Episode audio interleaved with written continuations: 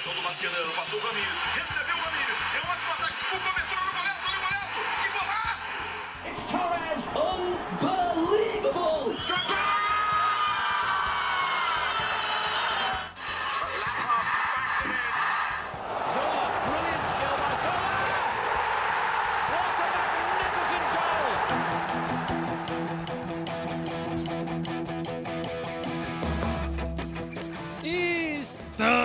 começando mais um Bluecast de Chelsea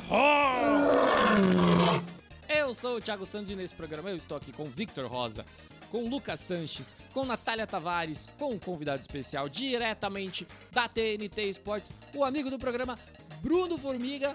E antes da gente começar o programa, eu quero aqui puxar uma música triste, música triste, editor, por favor. A música triste é por conta de uma despedida senhores e senhoras. Mas, calma, ninguém morreu, tá tudo certo. Mas a gente tá aqui num clima de despedida. Um clima triste por conta disso, porque depois de 12 anos, a gente vai perder um dos grandes membros dessa família, que é o Chelsea Brasil. Em outubro, no dia 22 de outubro de 2010, Rafael França entra para o Chelsea Brasil. E no dia 31 de agosto de 2022 foi o seu último dia, pelo menos nessa pausa que ele está fazendo. Foram 12 anos de trabalho. Quando um garoto de 15 anos de idade entra para o site Chelsea Brasil.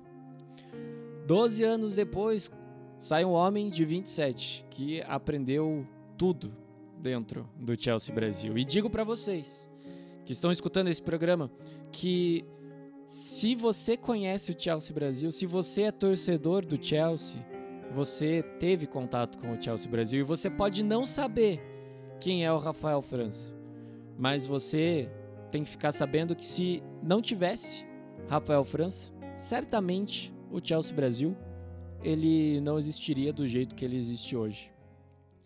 Por esses 12 anos, que não são 12 dias, 12 anos não são 12 dias. E eu digo isso porque você que está me ouvindo, qual foi o último projeto que você dedicou 12 anos? Muitas pessoas não ficam 12 anos no mesmo emprego. E o Rafael França foi colaborador. Ouça bem, colaborador do Chelsea Brasil. Ele estava aqui com a gente sem receber um centavo. Assim como ninguém aqui do Chelsea Brasil recebe. Durante todo esse tempo, ele dedicou o seu tempo, seu trabalho, o seu conhecimento. Cresceu muito aqui dentro, claro, mas também fez outras pessoas crescerem. O Chelsea Brasil é uma escola. É uma escola, é uma grande família e que perde um dos seus grandes membros. E eu espero que um dia, Rafael França, o mais rápido possível, você possa voltar aqui com a gente e dividir bancada nesse Bluecast com a galera. Muito obrigado por tudo e pelos peixes. Até a próxima, França.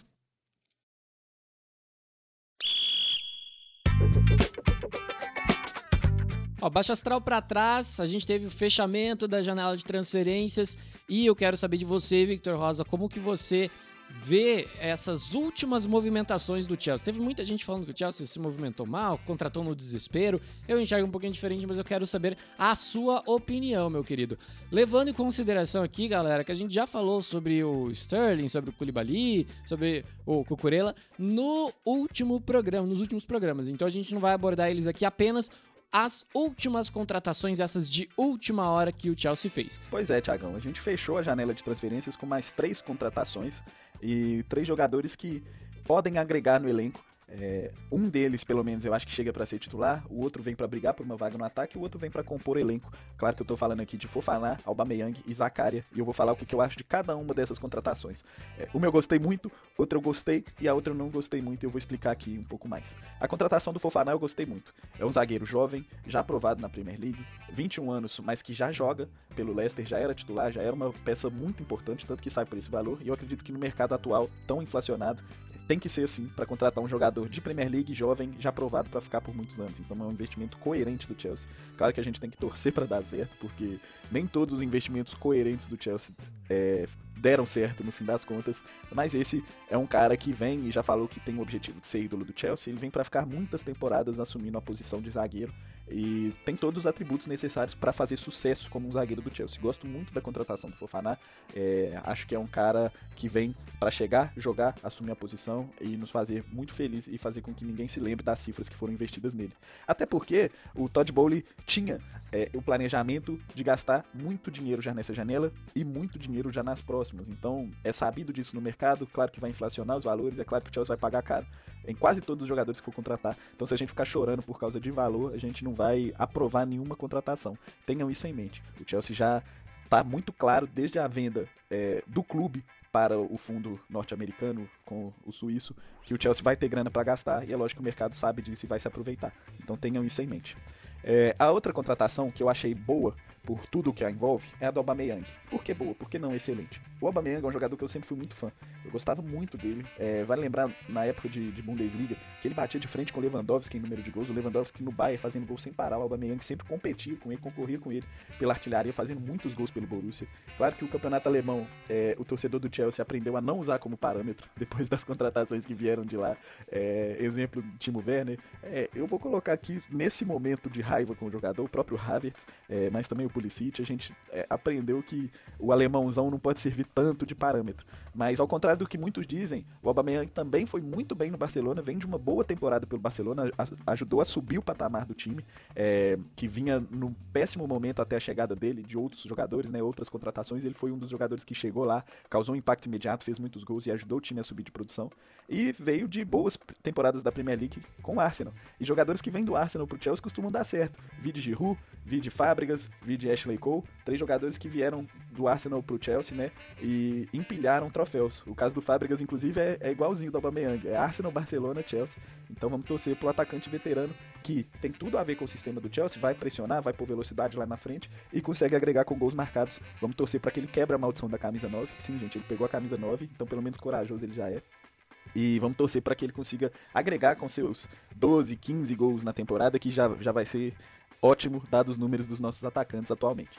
É, e por que, que eu achei só boa? Ainda teve a questão de mandar o Marcos Alonso para lá resolver um outro problema, né? É, a gente deixa de pagar o alto salário do Marcos Alonso, era um jogador que já não fazia parte dos planos, era um jogador que pô, já tinha chegado o Cucureja como reposição para ele, né? É, aí fica o Cucureja e o tio, eu não, não tinha espaço mais para o Marcos Alonso, mas eu achei boa porque é, tinha um tal de Cristiano Ronaldo dando sopa no mercado.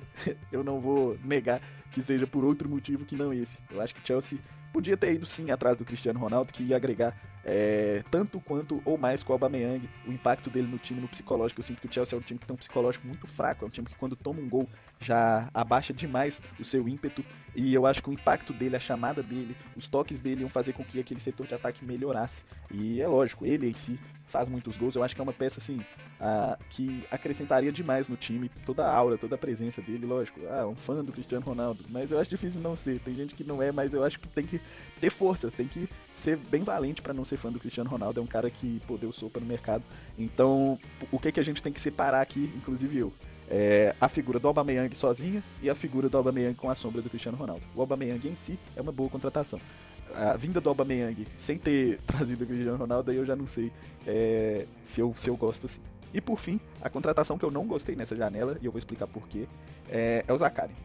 É sabido que o Chelsea precisa de um meia. É, é, sabido que o Chelsea precisava reforçar o elenco com isso.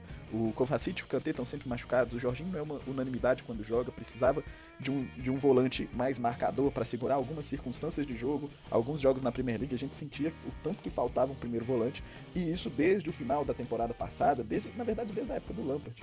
A gente sabia que precisava de um jogador para essa vaga, até para fazer a transição com aquela trinca de meio campos que a gente é, faz tempo que a gente depende deles ali e não coloca nenhum ar novo. E aí a gente vai e traz um Saul 2.0, que é aquela atitude desesperada no fim da janela de trazer um cara por empréstimo é, para economizar dinheiro e continuar empurrando com a barriga a situação do Declan Rice. O Declan Rice é um jogador que o Chelsea quer há vários anos e parece que o Chelsea está só esperando o contrato dele acabar para pagar mais barato nele, o que é uma manobra justa, porque agora teria que pagar 150 milhões para trazer e na próxima janela ele vai estar tá no último ano de contrato, então vai pagar bem mais barato, é um jogador que quer vir para o Chelsea, então eu acho que é uma negociação que lá na frente o Chelsea não terá problemas, torço para que não, porque com certeza quando ele chegar no último ano de contrato vão ter várias outras propostas, mas é uma situação que o Chelsea empurra com a barriga várias temporadas. Já tem três temporadas que o Chelsea podia trazer um volante. Na temporada passada, vamos lembrar que a gente trouxe o Saul e deixou de trazer o Chouameni por 40 milhões. Esse mesmo Chouameni, que já valorizou o dobro e foi vendido por 80 milhões para o Real Madrid, já é tido como uma nova sensação da Europa. O jogador que chega ali pro lugar do Casemiro para dar o próximo passo no Real Madrid era um cara que o Chelsea deixou de contratar para trazer o Saul por empréstimo. Nessa janela, o Chelsea deixou de contratar vários meses, deixou de ir atrás de vários alvos para ficar empurrando com a barriga a situação e chegar no fim e trazer um jogador que está encostado na Juventus. É só parar para pensar, gente. A Juventus não é mais essa potência toda, não vem ganhando os últimos italianos, não vem fazendo boas campanhas de Champions League. Pro Chelsea chegar lá, bater na porta deles do nada, no último dia da janela, para trazer um cara sem pagar nada por ele, por empréstimo, e a Juventus aceitar, falar, não, só leva. Ajoelhou e falou, não, obrigado por ter vindo aqui, leva ele, leva por empréstimo. Dá para saber que não é um cara que estava sendo útil, pelo menos na Juventus. Ah, pode chegar aqui e comer a bola, pode, mas não é o provável, viu, gente? É, é um cara que estava encostado no time da Juventus. Então, por essas razões, é, e última coisa que eu vou falar aqui, Tiagão, é o paralelo com o Álvares, do Ajax. Foi um cara que também o Chelsea foi no último dia da janela. O jogador ficou é, deslumbrado com a oferta do Chelsea, nem foi treinar, começou a pressionar a diretoria para liberar e a diretoria virou pro Álvares e falou: olha, eu até te venderia, mas o Chelsea tá batendo aqui no último dia da janela, não tem como eu trazer uma reposição para você. Então é por isso que nós vamos te segurar. Se o Chelsea tivesse vindo antes, o Chelsea teria levado, mas não, deixou para ir para última hora e aí tá levando um jogador por empréstimo que tem tudo para ser o Saul 2.0. Não sei se você concorda comigo, Thiagão, se eu fui duro nessa análise das chegadas, mas é isso aí que eu acho. Cara, concordo em gênero, número e grau com você, viu, Victor? E, e, digo mais assim, se você pensar, o contexto todo da janela do Chelsea, ele foi muito bom. E ao contrário do que as pessoas dizem, eu não acho que foi atirando para tudo quanto é lado, não. O, se você analisar, o Chelsea ele repôs os jogadores que saíram com atletas melhores e que têm um potencial. O Alba, eu acredito que ele vai mostrar mais do que o Lukaku mostrou na última temporada. O Zakaria, tem isso que você falou, né? Pô, um cara que tava encostado na Juventus e tal, mas foi muito bem na Alemanha. Que não é parâmetro, mas foi muito bem lá. Quem sabe ele não encontra o futebol dele aqui. É um tiro num empréstimo, sem custo, sem obrigação de compra. O Chelsea só paga o salário, é, um, é, é muito parecido com o acordo que o Saul teve com o Chelsea na última temporada, só que voltou para o Atlético de Madrid. Então, eu acredito que a contratação do Zacaria é legal porque traz uma opção de jogo diferente, né? Ele é um jogador diferente do Saul. O Saul é, é um jogador mais Kovacic, é um cara que sai mais pro jogo. O Zakara não, é um jogador mais alto, mais forte, mais defensivo, vem com uma característica diferente. Eu acho interessante nesse time do, do Tuchel, né? Uma coisa que a gente sempre cobrava, né? Pô, joga sempre do mesmo jeito? Joga do mesmo jeito porque os jogadores têm mais ou menos a mesma característica. Finalmente chegou um jogador com uma característica um pouquinho diferente. O Koulibaly, continuando aqui, o Koulibaly é no mínimo igual o Rudiger. O Fofaná, pô, infinitamente superior ao Chris e tem um potencial para ser um dos melhores do mundo na sua posição. E as pessoas que falam que o Chelsea tomou chapéu do Koundé, eh, do, do Barcelona pelo Koundé, eu discordo um pouco, porque o Chelsea estava com tudo fechado pro Koundé. A única coisa que faltava era mandar documentação. E aí ficou-se sabendo que o Fofaná estaria disposto a sair do Leicester. E aí muda completamente de figura. O Chelsea até coloca mais dinheiro no Leicester para trazer o Fofaná, que para mim é mais jogador, tem um teto maior do que o Condé. Na ala direita, na ala esquerda, a gente tem o, o Cucurella, que vem para o lugar do Alonso e do Emerson Palmieri, que saiu em definitivo também. E, assim, pro pessoal que vivia reclamando do Alonso, dizendo que qualquer um é melhor do que ele, cara, Cucurella é um jogador excelente. O Sterling é, é só é ruim e fracassado porque tá no Chelsea, né? Por isso que a torcida do Chelsea acha isso. Porque se tivesse no Arsenal, ia ser craque como estão pintando o Gabriel Jesus, por exemplo.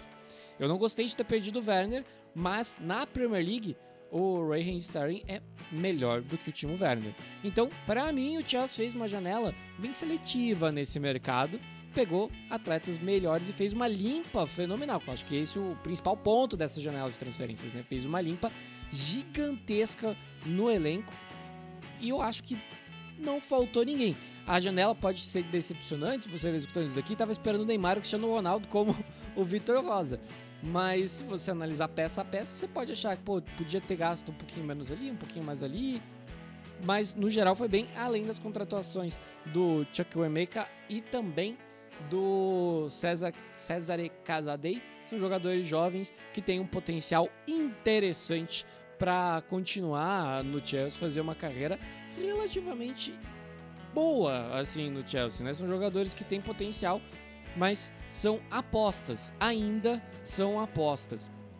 Agora, me diz uma coisa, o, o Lucas. Agora, me diz uma coisa, Lucas. Com esse pacotão de reforços, o Chelsea consegue ir longe?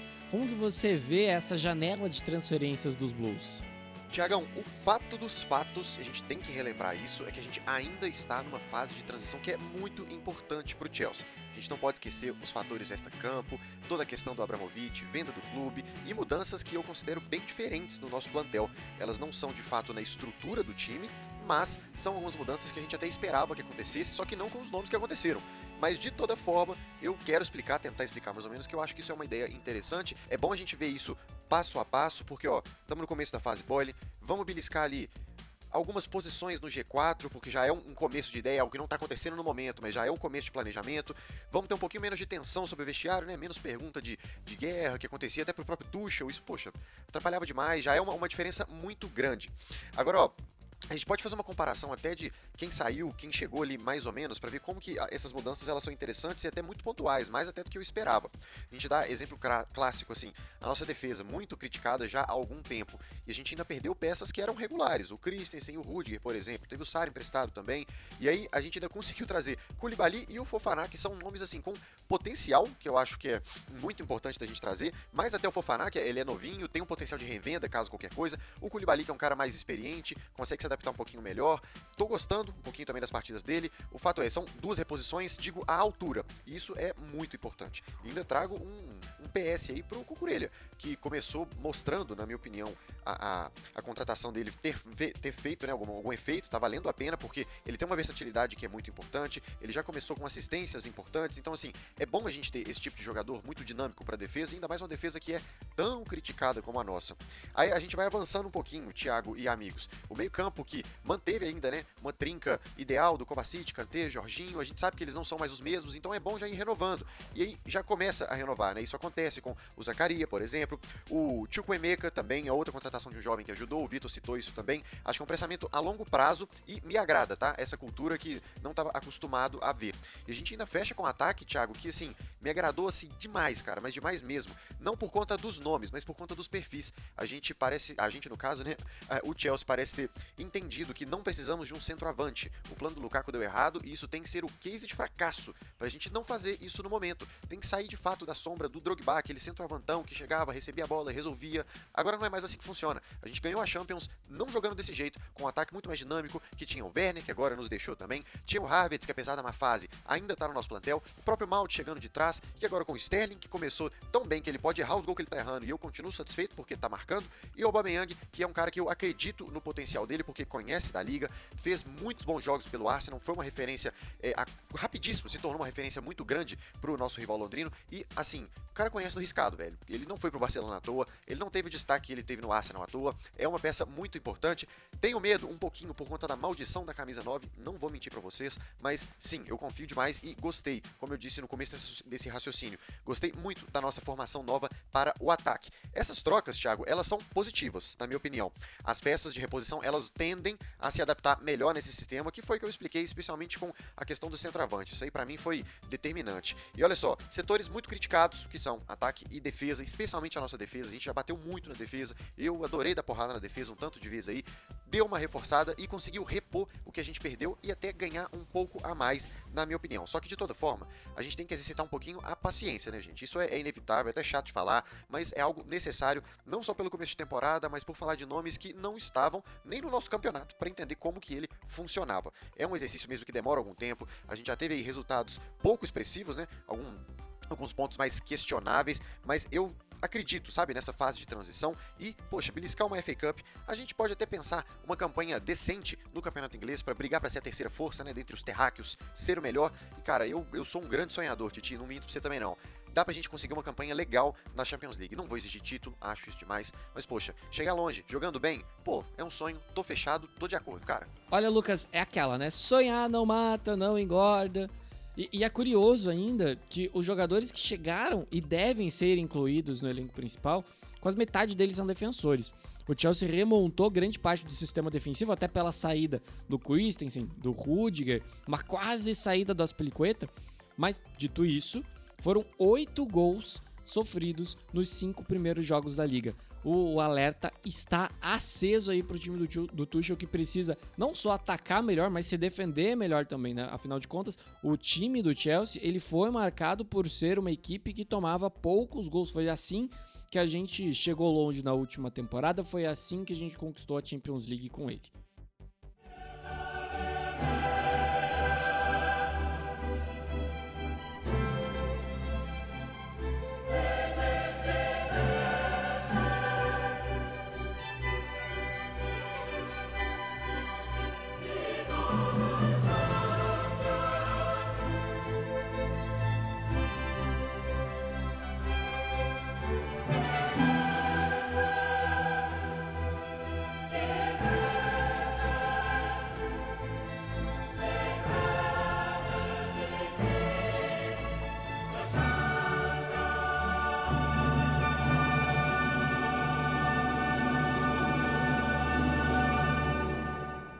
Champions League, meus queridos, Champions League. Que gostoso que é escutar essa música tocando aqui, esse hino maravilhoso. Olha só, o Chelsea na Champions League 2022-2023 está no grupo E, junto com o Milan, o RB Salzburg e o Dinamo. Tem uma galera aí na imprensa nacional, principalmente, falando que o Chelsea é a terceira força, que não vai conseguir passar, que vai disputar a Europa League. E aí, pra gente ter esse contraponto aqui, não ficar a gente do Chelsea defendendo que a gente vai sobrar, a gente fez um convite muito especial pro parceiro aqui do programa, pro Bruno Formiga. Meu querido, seja muito bem-vindo. E o que, que, você acha que o, o, torcedor do Chelsea pode esperar desse Chelsea do Thomas Tuchel nessa edição da Champions League? Fala moçada do Chelsea Brasil, Bruno Formiga na área, tentando colaborar aqui com os enormes desafios que o Tuchel tem na temporada. Acho que o principal é, deles talvez seja recuperar o equilíbrio do time, né? Que passou de uma equipe que dificilmente perdia e tomava gol a um time um pouco mais frágil e exposto. E aí acho que isso passa, obviamente, por uma temporada passada abaixo é, do Kanté e do Jorginho. Teve o Kovacic indo muito bem, mas acho que outras duas peças que eram muito importantes ficaram um pouquinho para trás. A temporada passada teve toda aquela dificuldade de adaptação do Lukaku, que a gente já entendeu que o time do Tuchel funciona melhor sendo móvel do que necessariamente com uma figura mais fixa. E acho que para essa temporada ele tem peças para fazer isso, né? Continua tendo o Mason Mount como o mais talentoso, na minha visão, jogador do elenco. O Sterling que pode contribuir muito, porque é um jogador que se acostumou a ser decisivo. É, antes do Manchester City, acho que ele não tinha essa essa sequência de protagonismo ou de temporadas com um número alto de gols. Então o Tuchel ganha peças, recompõe jogadores no seu sistema defensivo, né? perdeu dois zagueiros e contratou é, dois zagueiros e acho que peças que podem suprir é, junto com o Thiago ali perfeitamente as ausências de Rudiger e Christensen, mas é fato que você tinha uma parada muito azeitada ali. Para Champions, você tem um grupo ok, em que o Chelsea para mim nitidamente é o melhor time, é, não dá para dizer que ele está atrás do Milan, do Salzburg, nem do, do Dinamo de Zagreb. Mas é um grupo que tem um certo equilíbrio e qualquer pontinho perdido no meio do caminho pode fazer falta. Mas é obviamente que eu projeto o Chelsea passando em, em primeiro lugar. É, com uma disputa direta ou não com o Milan, que a gente precisa entender de fato é, que Milan vai ser esse na temporada. Acho que dos italianos o time mais pronto é a Inter, não é nem o Milan. Então o Chelsea caiu num grupo que tem um, um equilíbrio e a partir daí vai depender muito do que vier no sorteio, a galera que ficou em segundo lugar, a questão dos bloqueios, enfim. Tem, tem detalhes aí que podem deixar o Chelsea numa situação muito confortável de ir. E acho que a nossa projeção é entendendo que teve gente na temporada passada passando à frente é, do, do, Chelsea. É, por exemplo, o Real Madrid. O Real Madrid acho que passou à frente do Chelsea na temporada passada. Ele não começou a temporada passada à frente do Chelsea, mas acho que, que acabou passando pela conquista, pela consistência, acho que pelas contratações também que fez. Perdeu o Casemiro, é verdade, mas mantém uma estrutura extremamente vencedora e talentosa. É, eu acho que o Chelsea é, talvez tenha descido uma prateleira. Se, se eu lembrar aqui de agosto de 2021. É, lembro do Vitor Sérgio Rodrigues, de, da, da, gente, no geral, na TNT, colocando o Chelsea entre os favoritos ali, top 4, 5 favoritos. Eu acho que neste momento o Chelsea não está nesse top 5. É, e aí eu projeto ali, no, no, mínimo, no mínimo, quartas de final. Eu acho que não chegar às quartas de final, por exemplo, seria um pouquinho decepcionante. É, a partir das quartas, aí vai depender de, de duelo, quem pegou, quem não pegou, se daqui para lá tem lesão, não tem. É uma temporada muito atípica com jogos acavalados agora na primeira fase e o mata-mata pós-Copa. Então é, é, difícil fazer essas projeções é, muito próximas da realidade se a gente está tão distante do mata-mata. Mas olhando o momento, olhando o que está jogando agora, é, entendendo que, que eu acho que em termos de bola jogada o time andou um pouquinho para trás e que vai levar um período para recuperar, eu acho que hoje a projeção seria no mínimo quartas de final. E aí depois disso o que vier é, é lucro. Olha, Formiga, eu tendo a concordar com você, cara, porque dependendo do sorteio, eu acho que o Chelsea consegue ir até um pouquinho mais para frente. Na última edição da Champions, a gente enfrentou ali um Real Madrid com o Vinícius Júnior inspirado, com o Benzema fazendo gol a rodo, e a gente enfrentou o campeão. Assim como na temporada é, anterior do título, a gente também bateu de frente com o campeão, com o Bayern de Munique, e aí foi nas oitavas de final. Dependendo do sorteio, acho que o Chelsea consegue ir até um pouquinho mais longe do que nas quartas. Mas, lógico, se a gente pegar de novo o campeão da Champions nas oitavas de final, fica complicado, né? É, é, é uma pedreira. Não acho que o Chelsea seja favorito nessa temporada, concordo com você, mas eu, eu acredito sim que o time do, do Tuchel consegue ir um pouquinho para frente. Até porque a gente já falou isso aqui no programa, até se a gente fizer um balanço sobre as contratações que chegaram e os jogadores que saíram, o time do Chelsea está no balanço positivo. Então, eu acredito mesmo que o, o, o, único ponto que pode fazer o Chelsea não avançar, não ir tão longe na Champions, é ou pegar o campeão logo no começo, ou esse time não encaixar. E eu acho difícil, porque o Tuchel escolheu a dedo os jogadores que ele convocou para o seu elenco. Falando em convocar para o elenco, eu tô aqui com a Nath Tavares, Natália Tavares, diretamente da redação do Chelsea Brasil, para falar sobre o Chelsea Woman. Sim, o time da EMA está fazendo a pré-temporada, está terminando e me conta aí, o, o Nath, traz para o torcedor do Chelsea um panorama sobre essa primeira parte de, de trabalho, né? Esse, essa preparação para a temporada 2022-2023 do Chelsea Woman. Chelsea que vem com o seu elenco mais forte da história, possivelmente, e com Emma Reis completando 10 anos de clube mais sedenta do que nunca pelo título da Champions League, que bateu na trave em 2020-2021, que veio forte para 2021 e 2022, mas não deu tão certo e que nessa temporada Emma Reis vai fazer de tudo para sair, com certeza. É, falando de mercado, ainda está aberto o mercado do futebol feminino, já que a temporada não começou oficialmente em nenhum país. Começa na segunda semana de setembro, mais especificamente para o Chelsea no dia 11 de setembro, em Stamford Bridge. O time de Reis vai enfrentar o West Ham na abertura da Women's Super League.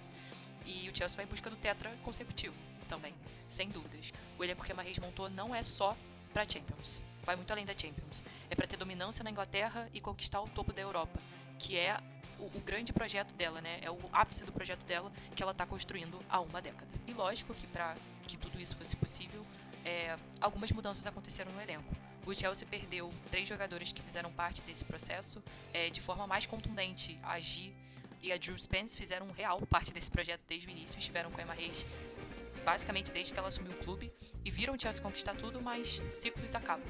E além das duas, uma outra perda bastante importante para o Chelsea nessa janela foi a Johanna Anderson, que já tinha perdido um pouco de espaço na equipe, então a saída dela foi um movimento natural e totalmente compreensível. Mas no lugar dessas três perdas, o Chelsea fez seis movimentações muito boas. É, vou começar pela mais jovem, a Lucy Watson, atacante. É uma movimentação do Chelsea para o futuro, com certeza. É, tanto que ela foi contratada e logo saiu empréstimo para o Charlton Athletic, da segunda divisão do futebol inglês. É, mas muito bem pensado, muito interessante. Emma Reis com certeza sabe do talento que ela tem, que não é pequeno. Ela figura nas categorias de base, é, da seleção de base, na verdade, é, da seleção inglesa. Então é um nome para ficar de olho para o futuro e é muito bom esse movimento de, de empréstimo, porque no momento agora ela não teria espaço no elenco. No caso, não teria espaço com regularidade, né? Lógico, porque, enfim. Mas, além dela, chegam para integrar o elenco do time principal e jogar. Kadisha Buchanan, a defensora canadense, zagueira canadense, o Chelsea já mostrava uma certa fragilidade defensiva, ainda mais porque algumas zagueiras ficaram lesionadas em alguns momentos chave da temporada. Então, a Buchanan chega para fortalecer esse setor E ela é um nome consolidadíssimo na Europa, campeã olímpica, já ganhou Champions League, é, jogou por algumas temporadas no Lyon, que sem dúvidas é o time a ser batido na temporada. Então, um ótimo movimento da Emma Reis e melhor ainda por chegar em fim de contrato, ou seja, 0,800. Além da Buchanan, a Emma Reis foi buscar outra defensora, a francesa Eve Perricet, mas ela não é defensora de centro, ela é ala barra lateral. Tem lateral de origem, mas como a Emma tem usado um esquema de três zagueiros, é possível que ela jogue na ala e bom que ela joga em duas alas, né? Ela joga tanto pelo lado esquerdo como pelo lado direito, apesar de jogar mais pelo lado direito. Mas ainda assim, essa versatilidade para Emma é bem interessante e faz todo sentido.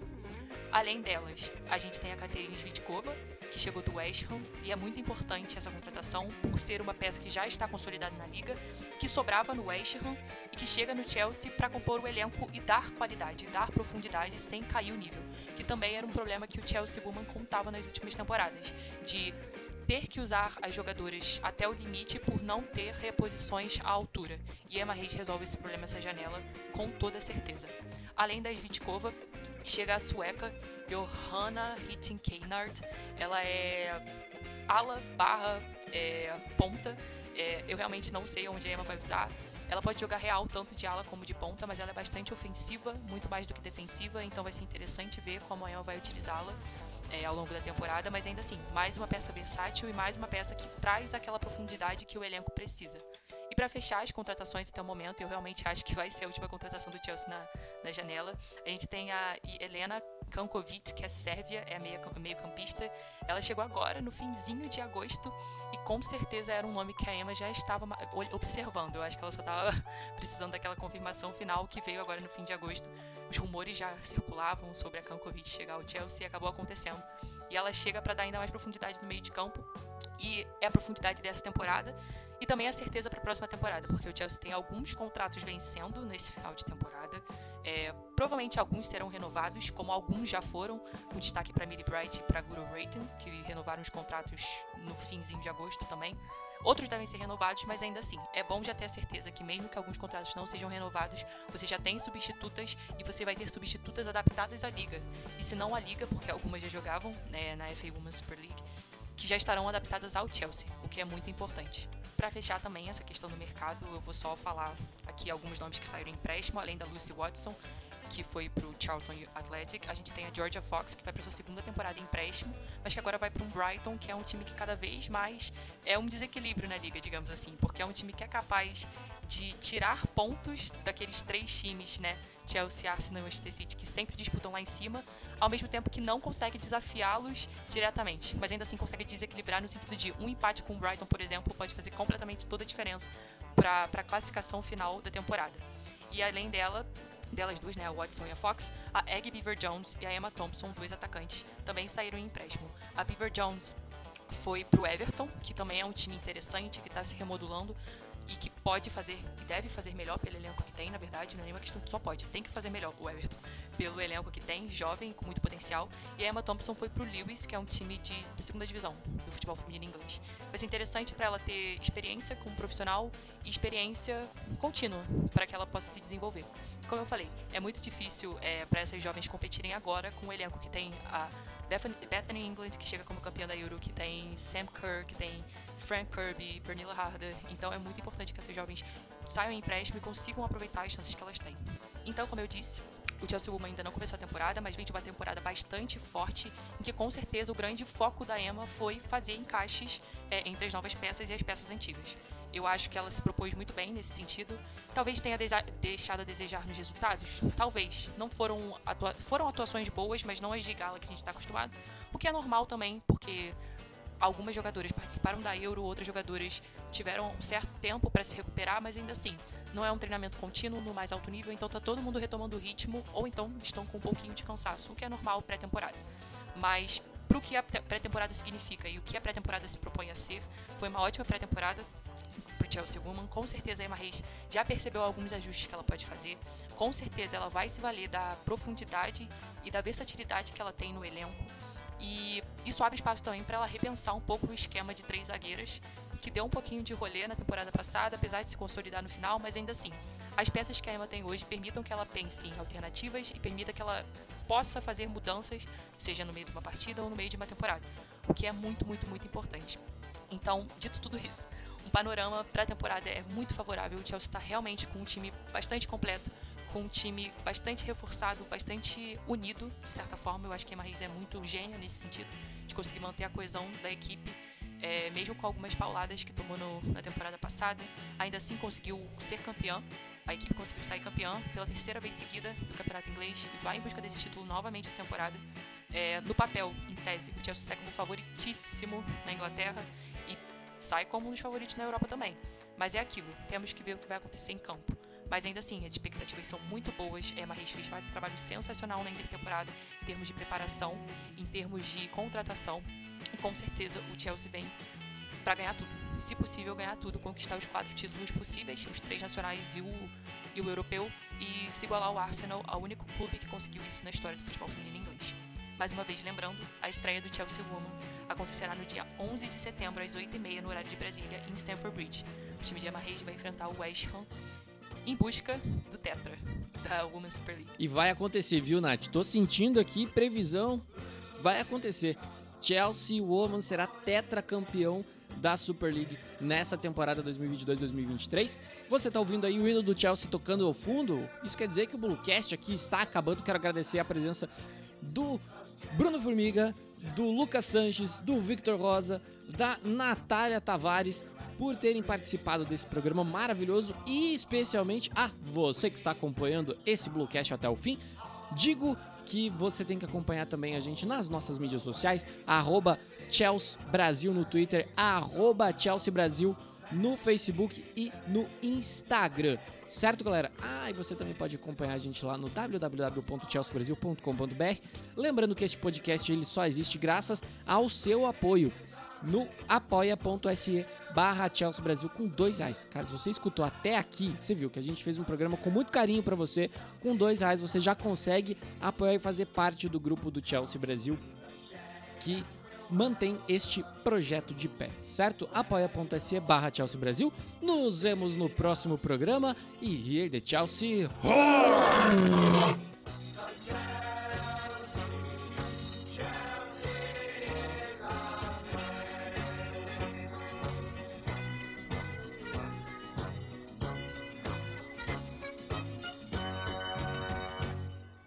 Esse conteúdo foi produzido e editado por Esportes Total.